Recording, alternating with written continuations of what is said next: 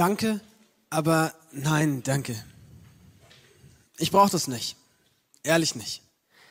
Ist ja schön und gut, wenn dir das hilft und dir das irgendwie was gibt. Mach ruhig dein Ding, aber, aber ich brauche das nicht. Ich habe schon genug Probleme in meinem Leben, mit denen ich rumschlagen muss. Da muss ich nicht auch noch an meinem freien Tag, an einem Sonntag, den aufopfern, um in den Gottesdienst zu gehen. Ich habe schon genug Probleme in meinem Leben, da muss ich nicht auch noch mit Religion rumschlagen. Ich brauche das nicht. Ja, früher hat man das vielleicht gebraucht, so. Da gab es Naturphänomene und Fragen, die sich dir aufgetan haben und dann wurde nach einem Gott gefragt und mit dem wurde dann irgendwas erklärt, was wir nicht erklären können. Oder Menschen waren krank und das einzige Weg, den sie kannten, gesund zu werden, war, nach Gott zu schreien und Gott zu fragen, ob er ihn gesund machen könnte. Aber heute, ich habe Naturwissenschaften, mit denen kann ich eigentlich alles erklären. Und ich habe Medizin und Medikamente.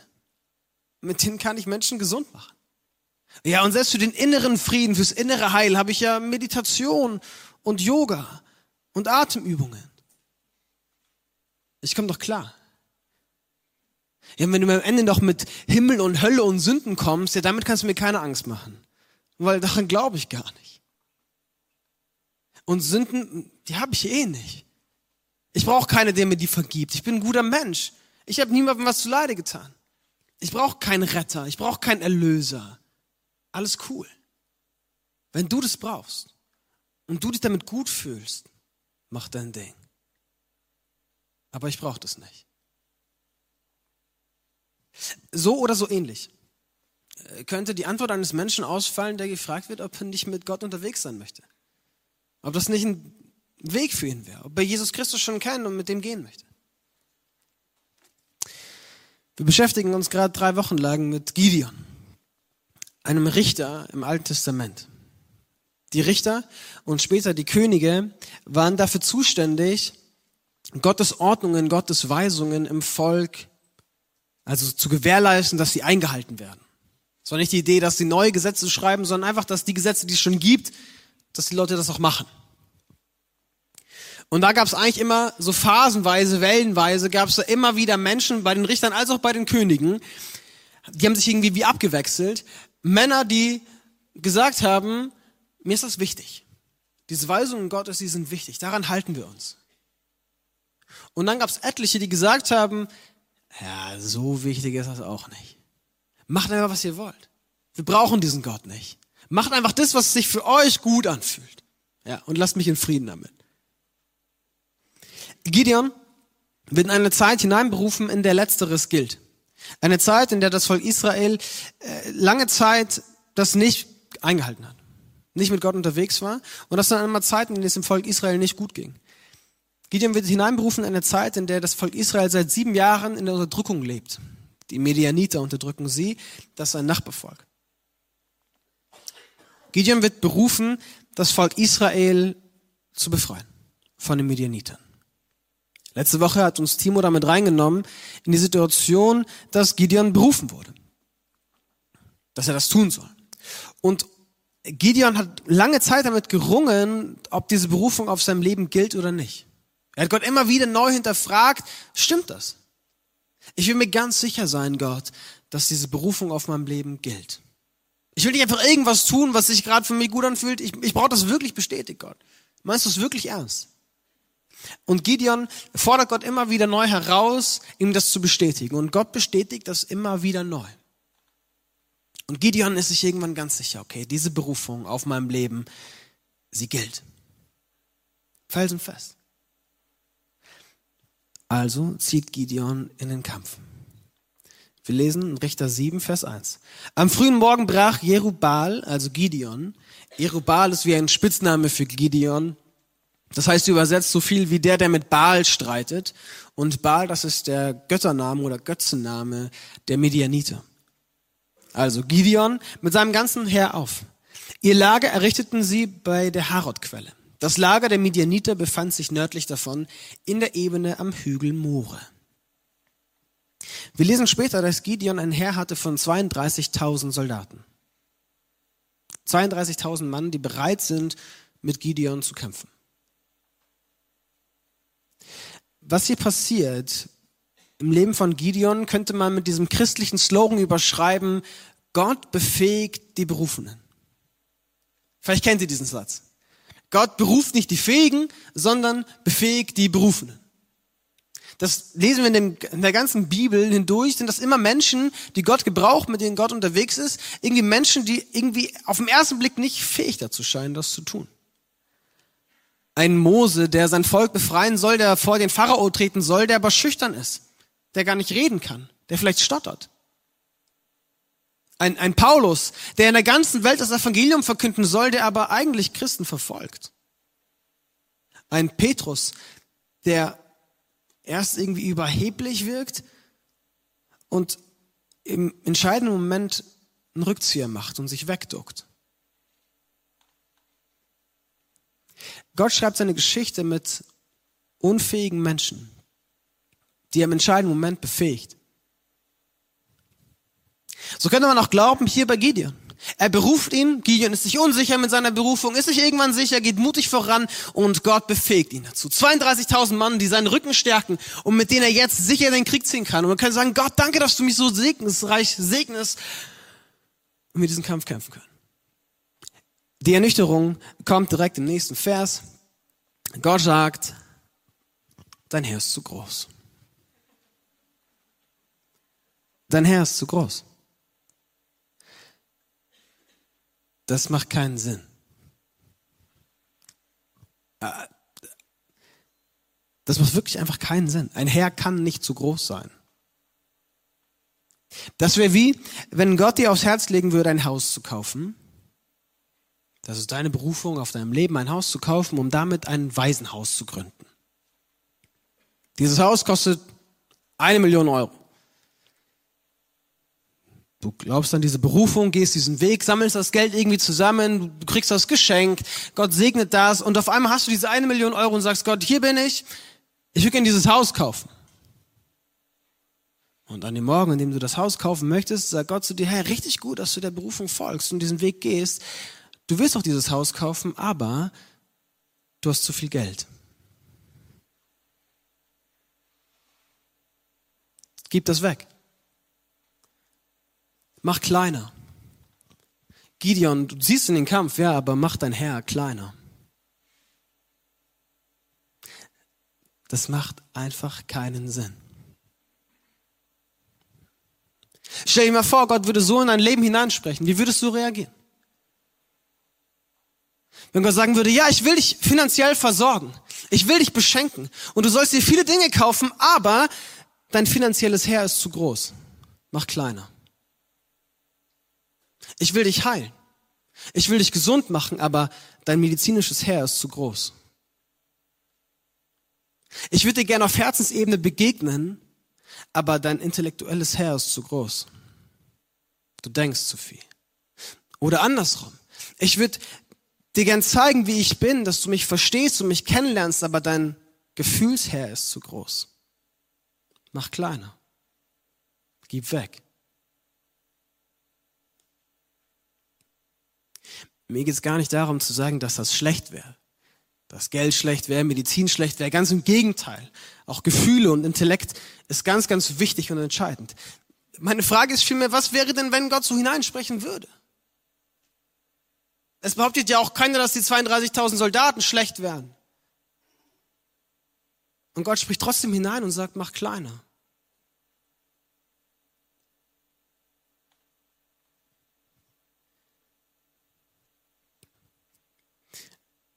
Warum sagt Gott das? Er erklärt es, er sagt, dein Herr ist zu groß. So kann ich euch den Sieg über die Midianiter nicht geben. Die Israeliten sollen sich nicht von mir rühmen können und sagen, wir haben uns aus eigener Kraft befreit. Gott möchte eine Sache sicherstellen. Und zwar, dass am Ende allen Israeliten klar ist, wer diesen Kampf gekämpft und gewonnen hat. Für Gott ist das klar. Für Gott ist klar, Gott kämpft diesen Kampf. Auch mit den 32.000. Aber damit die Israeliten das auch merken und sich am Ende keiner sagen könnte, ja, okay, wir waren auch 32.000 Leute, ne? So dringend haben wir Gott nicht gebraucht. Ja. Eigentlich haben wir das alleine geschafft. Damit das am Ende keiner behaupten kann, sagt Gott, mach kleiner. Damit sich keiner von mir rühmen kann.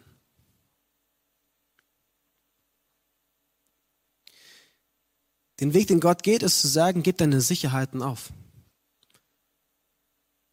Das, wovon du dir versprichst, dass es dir Sicherheit gibt. Das, von, was du dir versprichst, dass es den Kampf für dich gewinnen wird. Deine Ressourcen, dein Geld, deine Angestellten, dein Team. Ich will, dass du weißt, sagt Gott, dass ich den Kampf für dich kämpfe und dass ich ihn gewinne. Und ich will sicherstellen, dass das jeder weiß. Gib deine Sicherheiten auf. Das erinnert an andere Stellen im Alten Testament, zum Beispiel bei Zachariah, wo ihm gesagt wird, es soll nicht durch Heer oder Kraft geschehen, auch hier in den Kriegssituationen, sondern durch meinen Geist. Nicht die Streitwagen, nicht die Schwerter, nicht das Heer kämpfen den Kampf und gewinnen den Kampf, sondern es ist der Geist Gottes, der kämpft. Oder eine andere ganz bekannte Stelle, 2. Mose 14, 14. Der Herr wird für euch streiten und ihr sollt still sein. Das wird hineingesprochen in die Situation, als Mose das Volk Israel aus Ägypten befreit. Die Israeliten fliehen von den Ägyptern, kommen irgendwann in die Wüste und stehen vor diesem Meer, das ihnen den Weg versperrt. Und sie bekommen gleichzeitig mit, dass die Ägypter sie verfolgen. Und die Israeliten gehen zu Mose und sagen, Mose, Warum hast du uns befreit? Was soll das? Wenn wir in Ägypten geblieben wären, dann hätten wir wenigstens Gräber gehabt, in denen man uns hätte begraben können. Und jetzt verrecken wir hier elendig in der Wüste. Du bist schuld, Mose.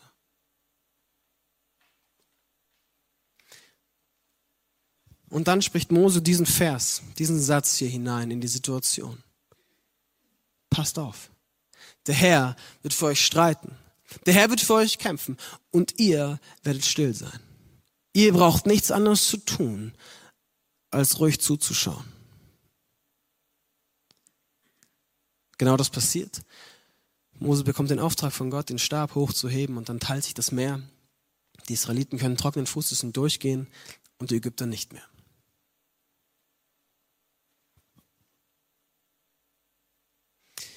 Ein Gott, der sagt, ich will euch gebrauchen. Ich will das nicht über eure Köpfe hinweg machen. Ihr seid mir nicht egal. Ich brauche dieses Herr. Ich will mit diesem Herr kämpfen und streiten. Aber am Ende soll sich keiner was darauf einbilden kann. Ich finde das ganz spannend. Paulus schreibt einmal genauso über das Kreuz von Jesus Christus. Er schreibt, was Gott getan hat, übersteigt alle menschliche Weisheit. Auch wenn es unsinnig erscheint und was bei ihm wie Schwäche aussieht, übertrifft alle menschliche Stärke. Es ist absurd. Also selbst wenn es unsinnig erscheint, bei Gott macht das Sinn. Vor Gott soll sich niemand etwas einbilden können. Das gilt auch für euch. Dass ihr mit Jesus Christus verbunden seid, verdankt ihr allein Gott. Und mit ihm hat er euch alles geschenkt. Christus ist Gottes Weisheit für uns. Durch ihn haben wir Anerkennung vor Gott gefunden. Durch ihn gehören wir zu Gottes heiligem Volk und durch ihn sind wir auch von unserer Schuld befreit. So trifft nun zu, was die Heilige Schrift sagt, wenn jemand auf etwas stolz sein will, soll er auf das stolz sein, was Gott für ihn getan hat.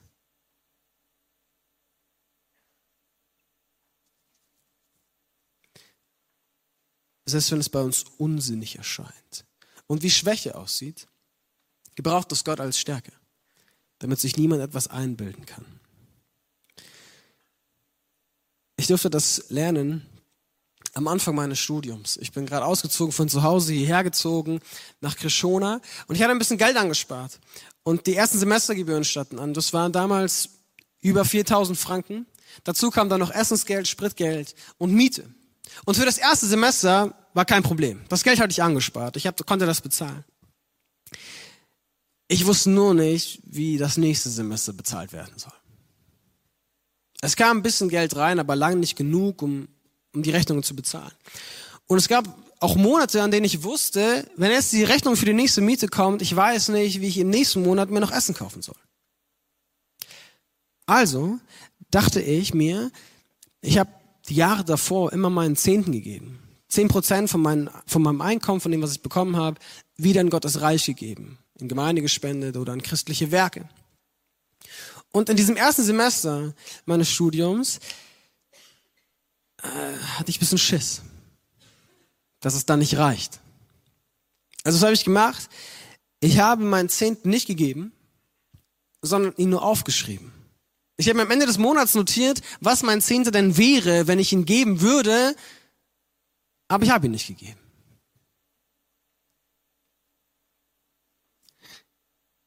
Ich wünschte, ich hätte ihn gegeben.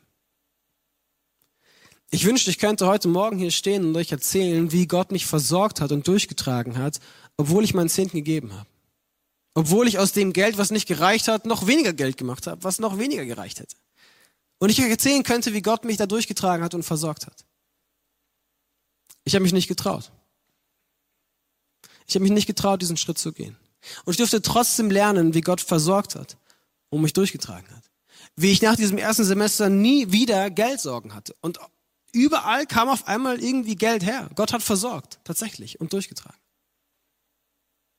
Ich durfte dann irgendwann diesen ganzen Batzen Geld, den ich da aufgeschrieben habe im ersten Semester, einfach mal zahlen und loswerden und abgeben. Aber ich wünschte, ich wäre mutiger gewesen. Ich wünschte, ich hätte diesen Glaubensschritt getan, mein Zehnten zu geben, selbst wenn es nicht reicht. Sowas braucht Mut. Sicherheiten abzugeben, meine Ressourcen abzugeben bei Gott, braucht Mut. Und genau vor diese Frage, vor diese Situation werden dann auch die Israeliten, werden auch die Soldaten gestellt. Gideon soll im ganzen Lager ausrufen, jeder, der sich fürchtet und den Mut verloren hat, kehre umgehend zurück und wende sich vom Berg Gilead ab. Da machten 22.000 Mann kehrt und nur 10.000 blieben zurück. Erstens, es braucht Mut. Es braucht Mut, um in den Krieg zu ziehen. Also alle, die Angst haben, die gehen. Es braucht aber genauso Mut für Gideon, das auszurufen und das zu sagen, weil er weiß, da werden Leute gehen. Und drittens, das finde ich ganz absurd, stell dir mal vor, du bist ein Soldat, der denkt, okay, ich bin eigentlich schon mutig. Und auf einmal merkst du, wie links und rechts und vor dir und hinter dir die Leute gehen. Ich habe mir noch dreimal überlegt, ob ich nicht doch auch ein bisschen Angst habe und nicht auch gehen dürfte. Ja. Das braucht Mut, da stehen zu bleiben. Es bleiben 10.000 Mann stehen. Aber das reicht noch nicht. Ein Drittel reicht nicht. Gott sagt immer noch, dein Herr ist immer noch zu groß. Und dann kommt es zu folgender Situation, dass Gideon diese 10.000 Leute zum Wasser führen soll, zu einem Fluss. Und dann ist es so, dass die Männer hinkommen und es gibt solche Männer, die trinken aus dem Fluss, indem sie das Wasser schöpfen mit der Hand und zum Mund führen und so trinken. Und dann gibt es andere Männer, die knien sich hin und trinken direkt mit dem Mund aus dem Wasser raus. Gideon soll diese zwei Gruppen aufteilen. Die einen auf die eine Seite stellen, die anderen auf die andere Seite stellen. Und dann sagt Gott, mit den Männern, die mit der Hand getrunken haben, mit denen gehst du in den Krieg. Das sind 300. Von den 3000, nee, 32.000 bleiben 300 übrig. Was ich so lustig daran finde, ist, diese Wassersituation hat keine tiefere Bedeutung. Die einen haben nichts richtig gemacht oder falsch gemacht. Es gibt keine Auslegung dafür, was das bedeutet, mit der Hand zu trinken oder mit dem Mund.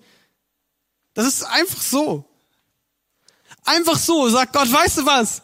Von 10.000 mutigen Männern dürfen 9.700 wieder nach Hause gehen. Einfach so.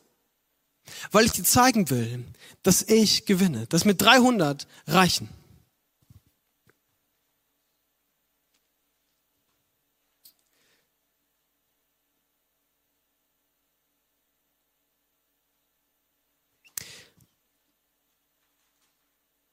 Und dann soll Gideon mit diesen 300 in den Krieg ziehen. Und das, das Spannende ist, dass, dass Gideon nicht mutig ist. Also er ist mutig genug zu sagen, okay, die dürfen alle nach Hause gehen. Aber es ist spannend, dass, dass Gott dann sagt, jetzt zieh mit diesem 300 in den Krieg. Jetzt geht's los. Und wenn du Angst hast, Gideon, dann geh zu den Medianitern und hör mal zu, über was sie reden. Und Gideon hat Angst. Natürlich hat er Angst. Aus 32.000 wurden 300. Da hätte jeder von uns Angst. Also geht Gideon runter zu den Medianitern, hört zu, über was sie reden, und sie reden über einen Traum, den sie hatten. Und der Traum war in bildlicher Sprache gesprochen, aber bedeutete so viel wie, die Israeliten werden über die Medianiter siegen. Sie werden den Krieg gewinnen. Also hat Gideon wieder neuen Mut und sie ziehen in den Kampf. Ich finde das spannend, dass, dass Gott sagt, ich, ich kann mit deiner Angst umgehen. Ist okay, dass du Angst hast.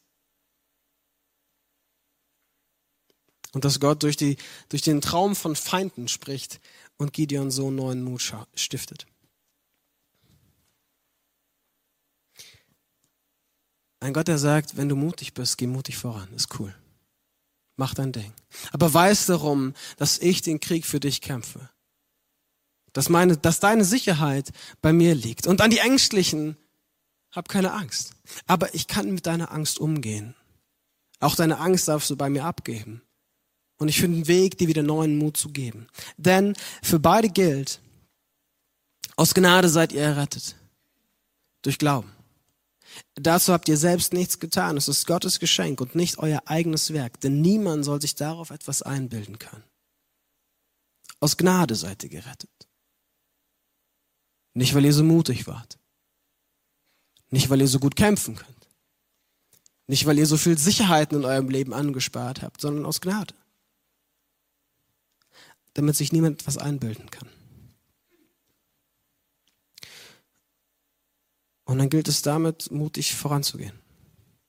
Und das, das kostet Mut und das braucht Mut, ein solches Leben mit Gott zu führen. Ein Leben, das, das dich auffordert, Sicherheiten abzugeben bei Gott. Ein Leben, in das Gott vielleicht hineinspricht und sagt, dein Herr ist zu groß. Mach kleiner. Ich will dich fragen heute Morgen, Gibt es Situationen in deinem Leben oder Lebensbereiche, wo Gott das hineinspricht? Mach kleiner. Gib Sicherheiten auf. Und lerne und merke, dass ich für dich kämpfe und für dich streite. Lerne, dass wenn du an deine Grenzen kommst, an die Grenzen deiner Stärke, an die Grenzen deiner Vernunft, dass ich einschreite und dass ich kämpfe. Dass ich den Sieg für dich erringe. Wo ist es dran, dass wir mutig vorangehen? Dass wir mutig Gemeinde bauen?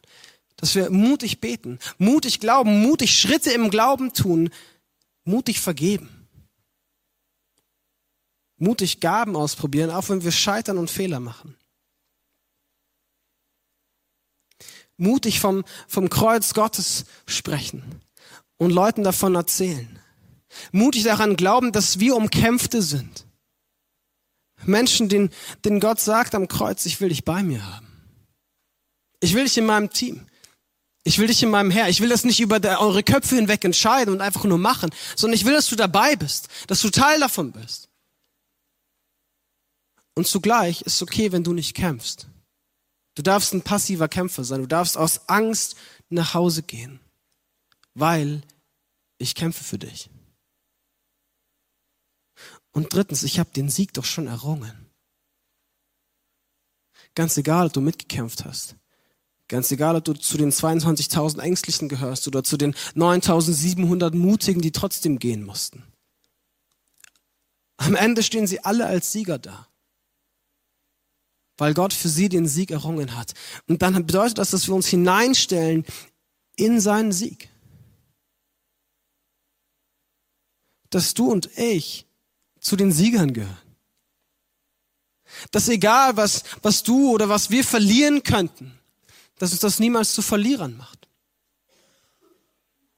Dass der größte Verlust in unserem Leben uns diesen, diesen Titel über unserem Leben nicht abspricht, dass wir Siegreiche sind.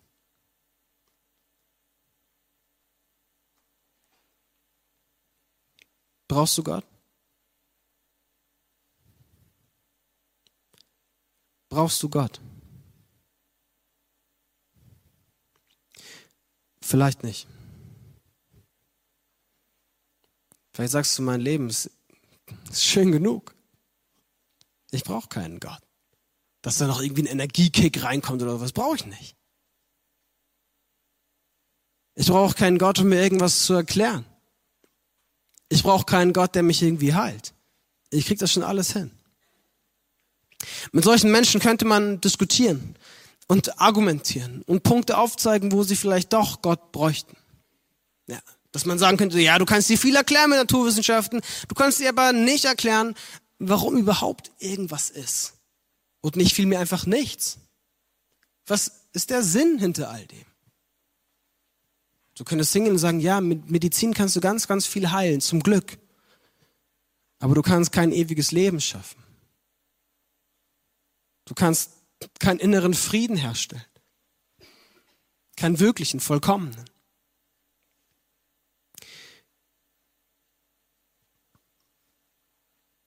Aber ich, ich stehe hier heute Morgen nicht als jemand, der dir sieben Punkte aufzeigen müsste oder bräuchte, warum du Gott brauchst. Ich, ich glaube an Gott nicht, weil ich ihn brauche. Nicht, weil er mir irgendwas bieten könnte, was sonst in meinem Leben fehlen würde. Weil mein Leben sonst so trist und langweilig ist. Weil ich sonst nicht wüsste, was ich an einem Sonntagmorgen machen sollte. Ich glaube an einen Gott, weil er mir begegnet ist. Durch sein Wort. Am Kreuz. In meinem Alltag. Ein Gott, der in mein Leben hineingesprochen hat und gesagt hat, ich, ich will Beziehung mit dir. Ich, ein Gott, der sich am Kreuz hat umbringen lassen und der die Hand ausstreckt und sagt, weißt du was, der Sieg ist errungen. Ich schenke ihn dir. Hier ist ein Leben voller Trost und Hoffnung und echtem, wahren Leben. Eine Hoffnung, die über den Tod hinausreicht. Hier ist ein Sieg, den ich dir einfach so schenken möchte. Willst du ihn?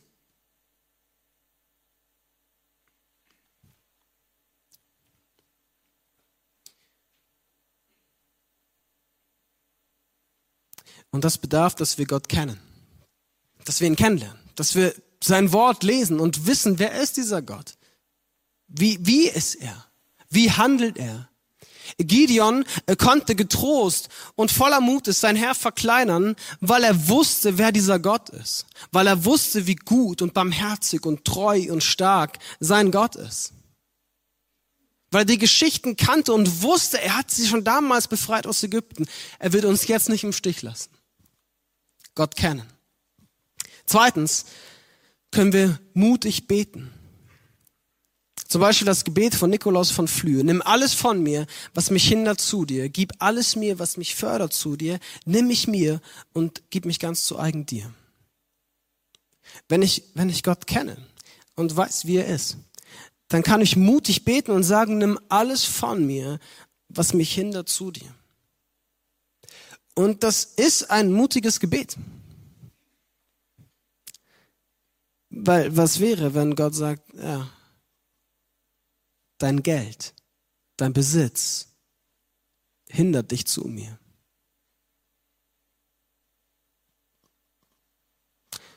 Oder andere Sicherheiten in deinem Leben, andere Ressourcen.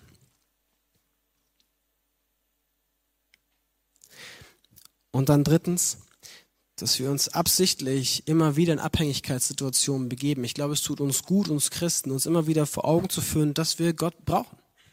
Und dass wir uns absichtlich in Situationen begeben, in denen wir das erleben, dass wir abhängig sind von Gott. Situationen, in denen wir unser Herr verkleinern von 32.000 auf 300 und merken, Gott ist trotzdem treu und er kämpft und siegt. Ich gehe absichtlich in Situationen hinein, wo ich an meine Grenzen stoße. An die Grenzen meiner Begabung, an die ja, ihr wisst, was ich meine. Und merke, Gott spricht und wirkt und handelt darin.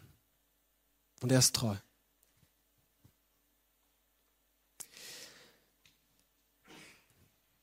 Das ist ein Glaube, der Gott kennt.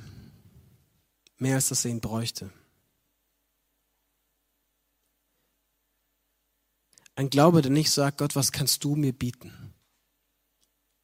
Gott nennt mir sieben Gründe, warum es jetzt besser wäre, an dich zu glauben, als nicht an dich zu glauben. Dann lasse ich mich vielleicht überreden. Nein, es ist ein Glaube, der sagt, Gott, du bist da.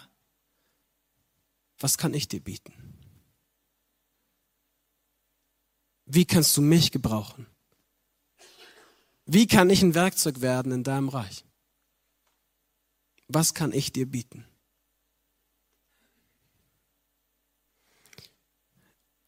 Und ein Glaube, der dann wiederum zum Schluss kommt und sagt, in all dem, in all meinem Tun oder Nicht-Tun, in all meinen Fähigkeiten oder Unfähigkeiten, ich brauche dich, Gott. Ich brauche dich wirklich. Amen. David möchte mit uns jetzt noch was teilen und ich darf dich auf die Bühne bitten. Ich habe mit meiner Familie bis 2022 in München gelebt und ähm, habe einen Punkt, den der Samuel erzählt hat, der mich ganz stark bewegt und unsere Familie auch sehr stark bewegt. Und zwar das Thema Geld. Ähm, wir waren, wir, wir haben vier Kinder, damals noch zwei zu dem Zeitpunkt. Und ähm, wir hatten immer zum Monatsanfang eigentlich gedacht, okay, wir machen unsere Finanzen, wir schreiben uns auf, was brauchen wir für den Monat, was haben wir und äh, was fehlt. Und am Ende hat immer was gefehlt. Ähm, das war für uns immer so eine kleine Schwierigkeit. Wo bekommen wir das Geld her, was uns am Ende noch fehlt? Und wir hatten den Dezember vor uns und wir hatten diese Problematik, ja, der ganz, das ganze Jahr war schon sehr schwierig und wir wussten nicht, wie schaffen wir das Jahr überhaupt noch zu Ende. Wir haben uns hingesetzt und haben uns angeschaut, okay, was, was brauchen wir, was haben wir? Und ich habe dann zwei Zahlen dastehen gehabt und die eine Zahl war die Zahl, wenn wir den Zehnten nicht bezahlen, so wie der Samuel vorhin erzählt hat, hatten wir auch die gleichen Gedanken, was passiert, wenn wir den Zehnten nicht bezahlen? Und dann gab es die zweite Zahl, was haben, bleibt uns übrig, wenn wir den Zehnten bezahlen? Und ich habe diese Zahl gesehen und habe meine Frau angeschaut und habe gesagt, du Schatz, wenn wir den Zehnten bezahlen, bleiben uns 20 Euro übrig für den ganzen Monat Dezember. Davon ist nicht bezahlt Lebensmittel, Transportkosten. Wir haben Kinder, wir haben Besuch eingeladen für Weihnachten. Meine Schwester sollte kommen, ihr Bruder. Ich habe sie angeschaut und habe gelacht und habe gesagt, machen wir es. Weil das ist der Auftrag von Gott und Gott macht den Rest. Und das Lustige war, ich habe dann einen Anruf gekriegt, habe mit diesem Satz meine Frau im Wohnzimmer sitzen lassen und sie saß da und hat so gesagt, äh, okay, ähm, ich kam nach einer Viertelstunde wieder und sie hat mir erstmal den Kopf abgerissen, weil sie nicht damit klarkam, dass ich gesagt habe, okay, wir machen das. Und am Ende war es so, ich habe die Überweisung getätigt und ähm, ich bin total ruhig geworden. Und der Samuel hat über Mut gesprochen. Mut ist für mich, so einen Schritt zu gehen. Mut ist aber auch parallel gleichzeitig hier vorne zu stehen, zu sagen, ich hatte den Mut nicht. Samuel, hey, Respekt, danke dafür.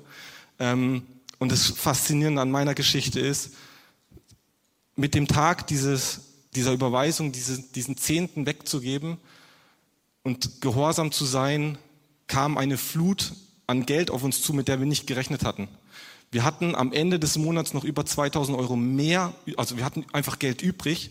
Wir haben Gäste einladen können zu unserem Weihnachtsfest, denen wir dienen konnten und Gott hat uns versorgt. Und ich habe vorhin mit meiner Frau geschrieben, ganz kurz während dem Gottesdienst, und sie hat gesagt, ich weiß nicht mehr ganz genau, ob dieser Punkt, den ich sie gefragt hatte, ob das mit in diesem Monat fiel oder nicht, weil wir haben so viele Erlebnisse und Wunder erlebt, dass meine Frau sagt, ich weiß nicht, was da alles passiert ist. Es waren zu viele Wunder. Und ähm, das hat immer mit diesem Zehnten zu tun.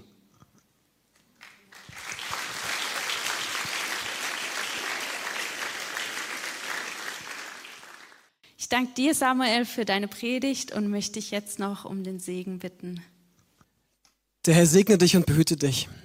Der Herr lasse sein Angesicht leuchten über dir und sei dir gnädig. Der Herr erhebe sein Angesicht auf dich und schenke dir seinen Frieden. Amen.